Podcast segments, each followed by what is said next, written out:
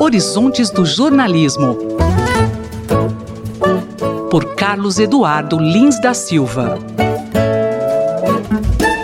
Professor Carlos Eduardo, recentemente o vice-presidente de jornalismo e conteúdo digital do grupo de mídia Hearst, em Connecticut, escreveu um artigo defendendo que os jornais impressos devem se voltar mais para o seu público mais fiel, que é o público mais velho. Como o senhor vê isso? Essa talvez seja uma espécie de escolha de Sofia que muitos jornais terão de fazer nos próximos meses ou anos. É fato reconhecido em todos os lugares do mundo que as versões impressas dos jornais são cada vez mais lidas apenas por pessoas com mais idade. No Brasil, sabe-se que os principais diários do país têm uma idade média de assinantes de jornal impresso em torno dos 60 anos. Por um lado, o artigo faz, com razão, a argumentação de que, se esses são os leitores, é preciso tentar atendê-los da melhor maneira possível para não perder a sua fidelidade. Isso significaria aumentar o tamanho dos corpos das letras, eh, seria tratar de assuntos de interesse desses grupos etários mais avançados, seria colocar nos jornais matérias mais longas, porque esses públicos têm mais tempo para isso e mais gosto por esse tipo de artigo ou de reportagem.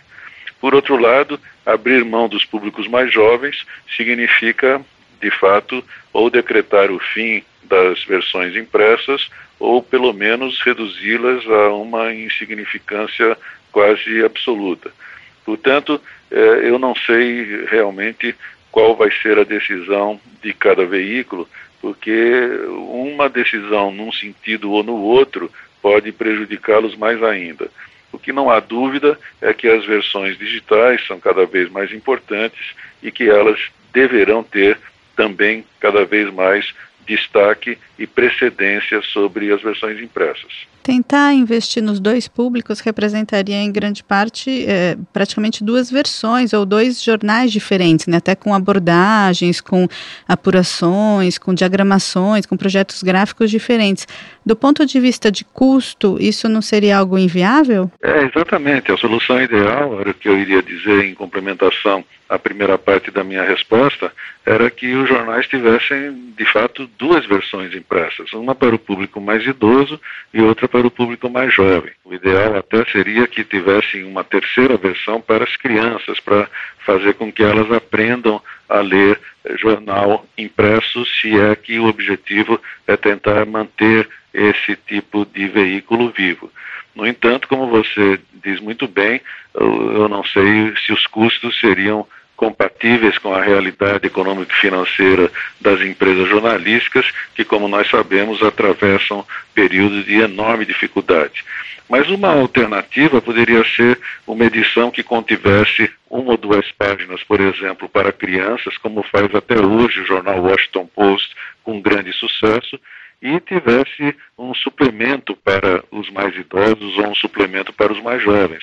Talvez fosse possível fazer uma só edição com três cadernos ou suplementos é, para tentar é, privilegiar as necessidades de cada um dos grupos etários. Decisões difíceis têm que ser tomadas pelas empresas jornalísticas, porque realmente os tempos são complicados para elas. O jornalista e professor Carlos Eduardo Lins da Silva, colunista da Rádio USP, conversou comigo, Márcia Blasques.